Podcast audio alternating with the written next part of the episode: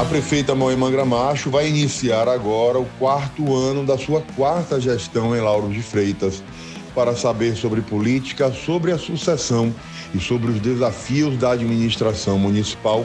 Eu converso com ela agora no podcast do Muita Informação. A senhora está finalizando seu, sua última gestão. A gente está indo aí para oito anos de um segundo momento de Moema à frente de Lauro de Freitas. É difícil gerir uma cidade como Lauro porque tem realidades completamente diferentes. A gente tem a Itinga, a gente tem o miolo de Lauro, mas tem também uma classe média na região de Vilas. Quais os maiores gargalos que você aponta dessas realidades tão conflitantes de Lauro? Bom, primeiro eu queria começar agradecendo você por esse momento, né? É uma honra muito grande estar falando com você e dizer que de fato, Lauro de Freitas é uma cidade que ela é singular. Vou dizer por quê. A gente não administra só para os munícipes de Lauro de Freitas. Por quê? Ela, além de ser uma cidade que ela é a mais próxima do aeroporto e a mais perto de Salvador, ela é a porta de entrada para o litoral norte todo e para alguns municípios da região metropolitana de Salvador. Então, dá para você ver que a estrada que corta o município, que é a Estrada do Coco, é chamada de Avenida Batizada de Avenida Santos Dumont, já oficialmente pela Câmara Legislativa, ela é uma estrada que permanentemente você tem um fluxo imenso de veículos, né? E tem um comércio pujante, né? São quase 14 quilômetros, sete de um lado, sete do outro, de comércio. E nós recebemos muita gente no município, tá? Sem contar que nós temos um lado da cidade que é litorâneo. Três praias lindas e maravilhosas e que uma boa parte também dessa, dessa orla, ela é aberta para o turismo. Então, nós temos também um turismo muito é, importante no município. Só para você ter noção, eu hoje fui reservar um, um hotel para o ministro Paulo Teixeira, que está chegando aqui entre hoje e amanhã, e, tentei reservar uma vaga no Intercity, estava 100% ocupado. E olhe que nós não estamos no verão, já completamente dentro do verão. Eu até fiquei feliz. Eu fiquei triste que eu não consegui a vaga para ele neste hotel, mas fiquei feliz que está ocupado, né? 100% ocupado. Conseguimos no mais hotel, tá? Mas mesmo assim, também super ocupado. Então, resumindo, nós temos um outro lado da cidade que tem um maior número da população, tá? Só o bairro da Itinga tem mais de 110 mil habitantes. Você imagina o que é isso, né? Um bairro maior do que muitas cidades do Brasil. E um bairro que, desde que eu comecei a administrar, a partir de janeiro de 2005, que eu vi que precisava de uma atenção especial. Porque era um bairro que era relegado a não sei quantos planos, né? Com, com 110, na época tinha menos, mas também era proporcionalmente o maior, né? O maior bairro né? em termos de população do município. Só para você ter noção, Lauro de Freitas hoje, pelo IBGE, que eu estou recorrendo na decisão, tem 204 mil habitantes. Eu entendo que tem mais do que isso, porque o IBGE não fez a conta e nem pesquisou quem estava nas, nas regiões limítrofes limítrofe com Salvador, com Camaçari, com Filho, mas que são administradas essas áreas por Lauro de Freitas. Até porque as demandas não deixam de chegar e não param de chegar na com prefeitura, né, prefeito? Então, só para simplificar, nós temos sim dificuldades na, na, na, na forma de atender a todos de, de forma igualitária, mas buscamos fazer isso sempre. Mas eu diria que eu já me acostumei com a forma de administrar Lauro de Freitas. Por quê? Porque a gente administra com participação social. Eu eu não fiz tudo o que o povo pediu através do orçamento participativo, do plano anual, anual participativo, da LDO, construída participativamente também, mas eu, tudo o que fiz nessa cidade, que fizemos, foi ouvindo a população, foi porque ouvi a população. Então, é claro que a população pediu mais. Eu não pude fazer tudo até agora. Ainda tem coisa que eu vou fazer até 2024, né? O que é que você deixa como marca dessa sua segunda gestão? Como Moima quer ser lembrada depois de quatro gestões como prefeito? Pois é, 16 anos de gestão, com intervalo de quatro anos, que eu não voltaria mais, que estava como deputada federal, mas atendendo ao apelo da população eu voltei. Pensei que ia ficar só um mandato, acabou renovando, tá? Mas eu diria que a nossa marca, desde o início e continuou nessa gestão, é a inclusão social. É desenvolvimento, geração de emprego com inclusão social. Agora, é claro que quando a gente fala de inclusão social, você abre um leque enorme. E eu poderia dizer que nós temos o maior programa de segurança alimentar, o mais completo do país sem medo de, de errar. Por que, que eu falo isso? Porque dos municípios com porte nosso, né? Porque eu sou vice-presidente da Associação Brasileira dos Municípios, vice-presidente da Frente Nacional de Prefeitos e sou presidenta do consórcio da Policlínica é, da região é, Metro Recôncavo Norte. E eu poderia dizer que eu tenho contato com várias prefeituras, vários colegas, prefeitos, prefeitas, e eu diria que nós hoje temos um programa de segurança alimentar que começou em 2008 e a gente não parou e a gente continua trabalhando muito essa questão da segurança alimentar. A gente tem de restaurante popular, cozinha comunitária, banco de alimentos, aí e por aí vai. Bom, mas eu diria também que além, na inclusão social, a gente tem um trabalho importantíssimo na saúde. Hoje nós temos o primeiro hospital escola numa parceria entre município público e universidade privada. Você não tem isso em lugar nenhum do Brasil. Nós temos aqui na Bahia o Hospital das Clínicas, que é Estado e Governo Federal. Mas uma parceria que dá certo entre um ente público municipal e uma universidade privada, que de um caráter amplo, que tem uma visão inclusive nacional, tem em vários outros estados, e a gente transformou o que seria um espaço de aula simplesmente num espaço de aula mais gabaritada ainda e com já o atendimento à população. Eles têm lá 136 consultórios odontológicos dentro da universidade. Nós estamos trabalhando para fazer prevenção às escolas, aos nossos jovens. Prevenção à dentição, prevenção dentária. Mas lá nós temos também, fechamos um pronto atendimento nosso, o antigo Nelson Barros, fechamos a policlínica Carlos Bastos e levamos tudo lá para dentro deste grande hospital, que é Hospital Policlínica, e ainda faz exames. E a gente, com essa concentração, dividindo as responsabilidades da universidade e do município, nós economizamos e conseguimos atender a população.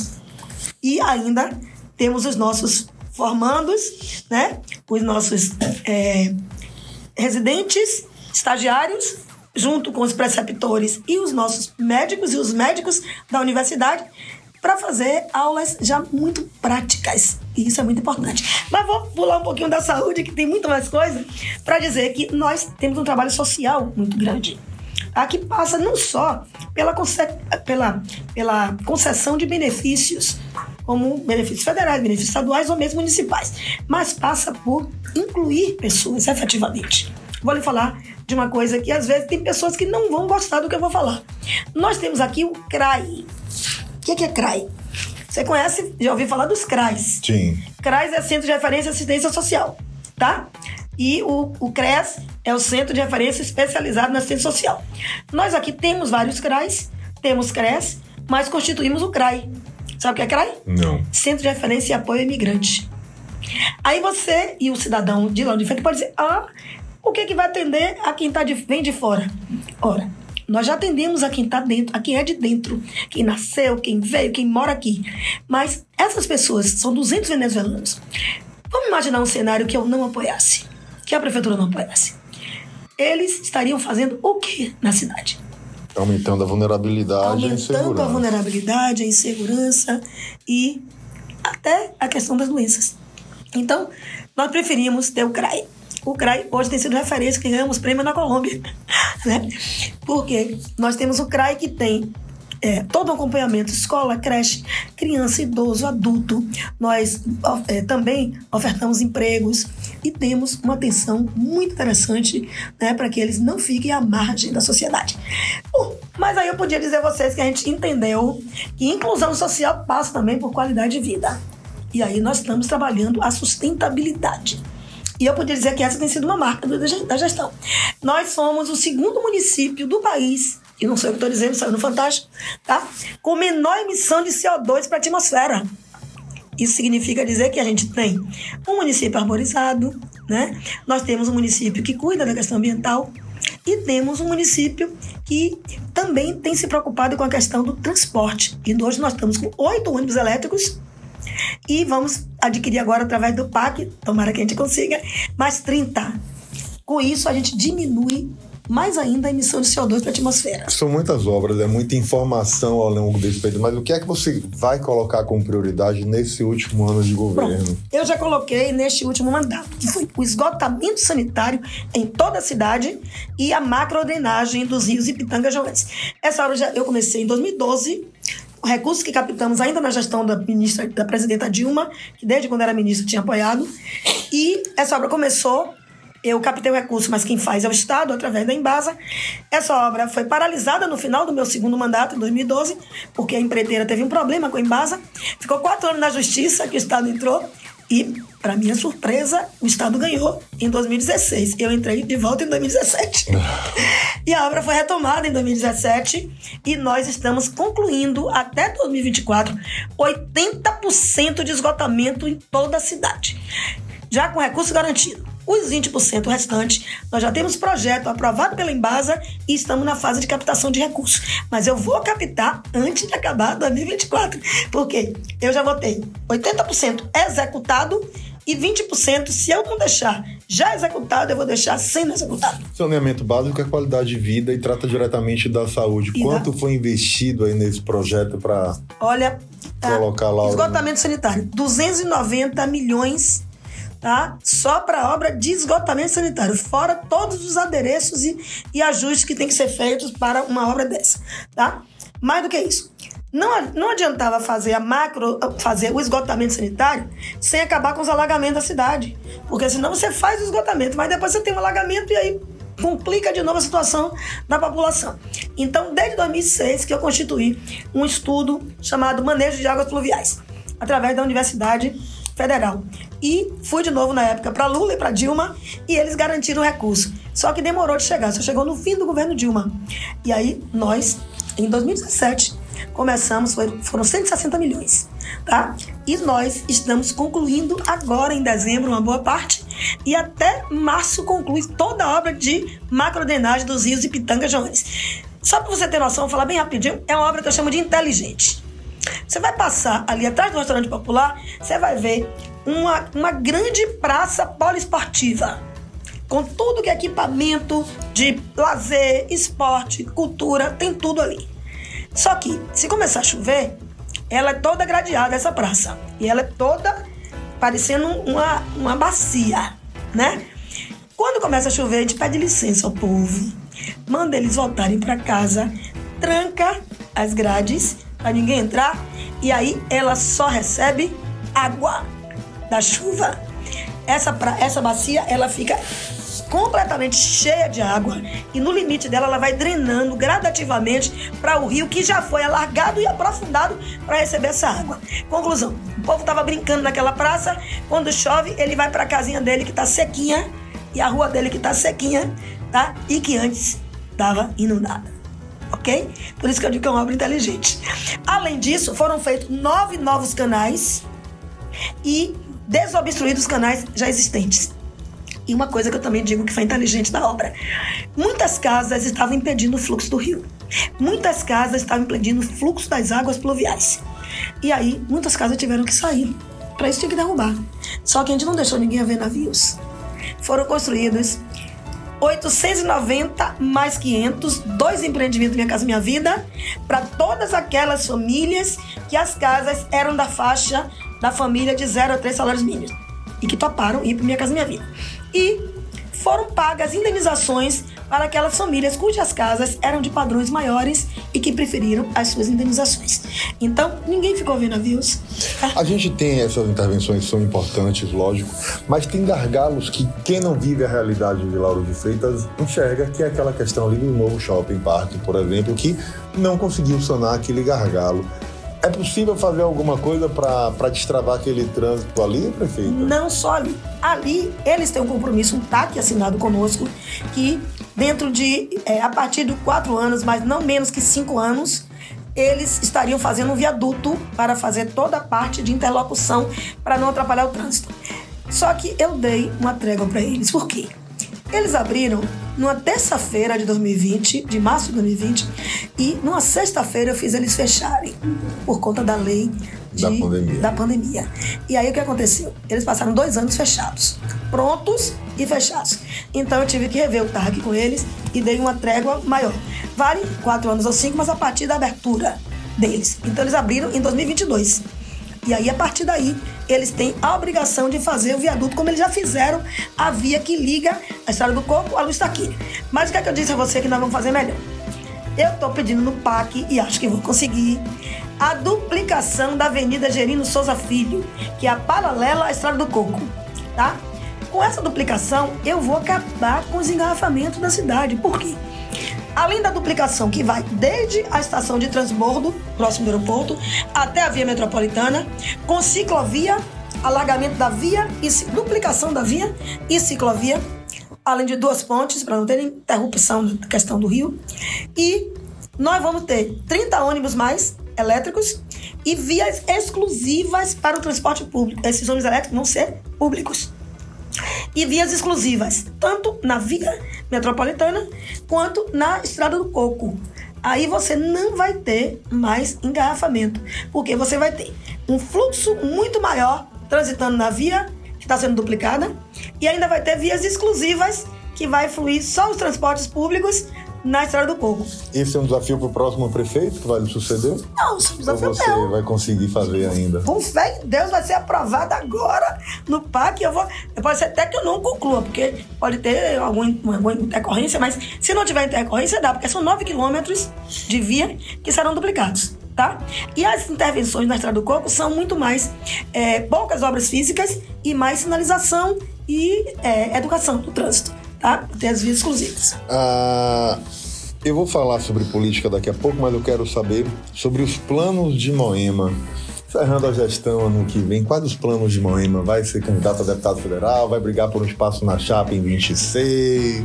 Antes de falar, de falar da política, tem duas coisas que eu queria falar, porque às vezes eu esqueço de falar, acho que é tão importante. Por favor. Nós estamos colocando energia solar nas escolas todas para botar ar-condicionado em cada sala de aula.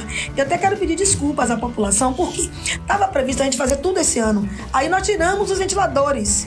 Tá? E aí começamos a botar o ar-condicionado. Mas teve um problema com a empresa e a gente estava licitando de novo a implementação dos ar-condicionados. Aí por isso os alunos ficaram um pouquinho no calor, porque não adianta botar de novo o ventilador se o ar-condicionado a qualquer momento já vai ser colocado, tá? Mas eu queria dizer que é um transtornozinho temporário, porque imagine todas as salas de aula, inclusive biblioteca, sala de professor, tudo, tudo com ar-condicionado bonitinho, né? E confortável para um ensino e um aprendizado melhor, tá? Então eu não queria deixar de falar nisso. E a outra coisa que não dá para eu, que sou uma mulher moderna, conversando com um é, jornalista moderno, não falar de inovação, tá? Lógico. Então, Por favor. nós temos uma empresa que a gente fundou, eh, implantou, de capital misto, né? Pública de capital misto, chamada Inova, que está trabalhando toda a parte de inovação. Então, nós vamos ter em breve, já está alugado o espaço lá no Parque Shop Novo, vamos ter o primeiro hub Lauro de Freitas, com startups e com tudo mais que você imaginar. E além disso, nós estamos dentro da Inova fazendo toda a modernização da administração, inclusive papel zero tá? Eu quero chegar ao final de junho e não ter mais papel circulando, tá? Só o que for extremamente necessário. Vamos digitalizar e informatizar tudo. Agora sim, depois de Moema, Aí- terminando a gestão da prefeitura, saindo com a sensação de dever cumprido, deputada federal ou vai brigar por espaço na chapa em 26? Veja só, eu gostaria de é, deixar até essa discussão para depois, porque minha, a minha prioridade é focar em 2024 para sair da gestão com a, a sensação, não, com o dever cumprido. Tá? O dever cumprido mesmo. Até concurso público eu já fiz, estou fazendo de novo esse ano. Tá? Então eu vou sair com essa sensação de dever cumprido. Eu tive um mandato que foi suspenso né, em 2020 em 2016, porque o povo me pediu para voltar. Eu fui a primeira deputada federal do PT eleita na Bahia. Quando eu estava no segundo ano do primeiro mandato, me pediram para renunciar ao mandato de deputada e voltar para ser prefeita. Eu atendi esse apelo da população, como eu atendi também lá quando eu era deputada estadual pelo terceiro mandato, me pediram para vir para cá e eu vim e renunciar ao mandato de deputada estadual. A minha vida tem sido de renúncia por Lauro de Freitas, né? renúncia a outros espaços por Lauro de Freitas. Então, eu não queria agora antecipar nada do que eu poderia vir a ser pra frente. Eu só sei que eu vou ser Moema mesmo, tá? E que vou continuar Você na luta. basta e o trabalho. Mas se eu tivesse que escolher, eu diria: olha, o melhor dos mundos é ser deputado estadual. Eu já fui três vezes, sei que é a melhor coisa do mundo. Mas eu gostaria de ou cumprir com o compromisso que eu assumi com o povo da Bahia, que foi ser deputada federal e que precisei sair com dois anos só de mandato, e foram dois anos muito difíceis. Para mim, foi importante, porque até tive uma repercussão boa, porque Sim. brigava muito, lutava muito, mas foram anos muito difíceis para o país, que foi o um golpe contra a Dilma, tá? E eu queria ter feito muito mais coisa e não pude porque foram anos muito, é, assim, duros para todos nós, para o país inteiro. Mas, em sendo o governo, os, os, nosso senador atual, Jacques Wagner, em ele não sendo candidato a senador, ele um dia me procurou e me disse: Mãe, eu não sei se você é candidato a senador. Se eu não for, você se prepare para ser, tá? Então, eu sempre fui é, Wagner sempre foi meu guru, né? sempre foi espelho, sempre foi exemplo para todos nós do polo e do sindicato e tal. Eu entrei na militância política também espelhada em Jacques Wagner, tá? Então eu disse a ele, meu senador, eu quero muito que você volte a ser senador, porque Lula vai ser reeleito e vai precisar do senhor. Agora, se por qualquer coisa o senhor não quiser mesmo mais ser senador, aí eu aceito o seu conselho de disputar o Senado. Aí, quem sabe, eu não vou ser a primeira senadora mulher da Bahia, tá? Depois de Lídice. Depois de Lídice, do PT que eu tô falando. Ah, Depois de Lídice né? Como foi a primeira do PT federal. Tiveram outras federais de outros partidos. Então, e eu já disse a Lides também, perguntei a Lides, Lides, eu chamo ela de Liu, minha amiga. Liu, eu sei que você era para ter sido reeleita senadora. Sim. E você não teve essa oportunidade, não lhe deram essa oportunidade. Se você quiser ser senadora, eu abro mão para você. Disse isso a Lides. E ela disse que não, que ela tá bem como federal, tá? Mas continue dizendo a Lides. Lides é minha irmã. Eu digo, Liu, se você quiser ser candidata senadora e tiver essa vaga mesmo, você pode disputar. Eu não vou sair, sai você. Agora, se Lídice não quiser e Wagner também abrir mão, aí eu vou botar meu nome, sim. Cavalo passar selado não vai desperdiçar essa Não vou deixar passar selado, não. Agora, é claro, eu sou de projeto. Eu sou do PT desde a fundação, eu sou disciplinada, eu sou membro do Diretório Nacional do Partido, eu sou é, muito é, próxima de todos os companheiros do partido, das diversas correntes políticas, e eu vou ouvir a todos e também vou colocar meu nome à disposição para discussão também por todos eles, tá? E também hoje eu faço parte da federação, que é PT, PV e PCdoB. E obviamente também serão ouvidos, tá? E agora aqui, eu sei que você vai me perguntar, tá? No município. Sobre a sucessão, daqui a pouco, já já, porque eu vou fechar essa parte do podcast, que a gente então, vai usar esse material como podcast, e vou lhe perguntar sobre sucessão, porque todo mundo quer saber. Prefeita, quero lhe agradecer demais a sua disponibilidade de receber a gente. Eu sei que você sempre foi aguerrida, sempre foi trabalhadora demais, nunca teve problema para isso. Você deixa uma marca aí de, de, com certeza, de unificação dessas diferentes Lauro de Freitas e vai ser uma marca sua, com certeza. Eu que agradeço e convido vocês da imprensa para dar uma passeada com a gente, para a gente poder mostrar as coisas, tá? Fazer prestação de conta mesmo, porque eu acho que é importante. Vocês da imprensa é, são muito importantes para nós, porque vocês mostram a verdade, tá? E isso para mim é importante. Então eu agradeço mais uma vez a vocês e dizer que estou sempre disponível. Siga a gente nas nossas redes sociais e até o próximo podcast.